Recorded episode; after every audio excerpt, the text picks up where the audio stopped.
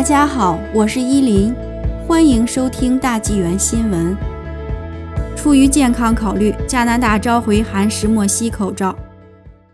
加拿大卫生部已经发出召回令，召回含石墨烯或生物石墨烯的口罩，担心含此物质的口罩会为使用者带来风险。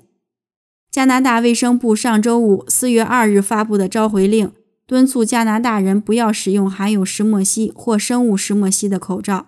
因为佩戴者可能会吸入细小颗粒，造成健康风险。需要检查口罩的商品标明中是否含有石墨烯或生物石墨烯成分。召回报告援引研究表明，动物吸入石墨烯颗粒可造成早期肺毒性，尽管对人类健康的危害仍然未知，需要进一步研究。加拿大卫生部表示。正在与口罩制造商合作，评估其对人们健康的潜在影响。卫生部说，在美国商务部完成全面的科学评估，并确定含石墨烯的口罩的安全性和有效性之前，采取预防措施回收产品，同时继续收集和评估信息。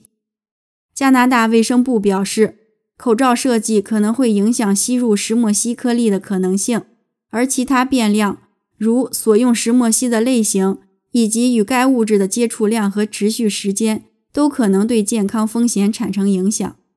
卫生部呼吁人们暂时不要使用石墨烯口罩，并在加拿大卫生部报告平台上报告任何佩戴后的不良反应。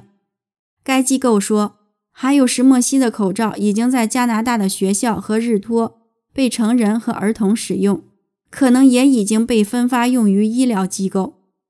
加拿大媒体报道说，魁北克政府向学校分发了约四百六十万片涂有石墨烯的口罩。尽管目前尚不清楚这些口罩的使用范围，在中国疫情严重之际，国内许多商家都推出这款口罩，号称为最强防毒口罩。根据《科学日报》最近发布的新闻稿，香港大学的研究人员已经生产出了具有百分之八十的抗菌效率的石墨烯口罩。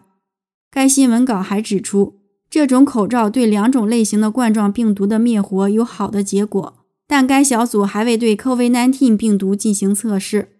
据悉，石墨烯是从石墨材料中剥离出来，按蜂窝状六边形排列的平面晶体，只有一个原子的厚度。通俗的讲，石墨烯就是单层石墨。一块厚一毫米的石墨大约包含三百万层石墨烯。铅笔在纸上轻轻划过，留下的痕迹就可能是好多层石墨烯。石墨烯一直被认为是假设性的结构，无法单独稳定存在。直至2004年，两位英国科学家成功的从石墨中分离出石墨烯，证实了其可以单独存在，并因此共同获得2010年诺贝尔物理学奖。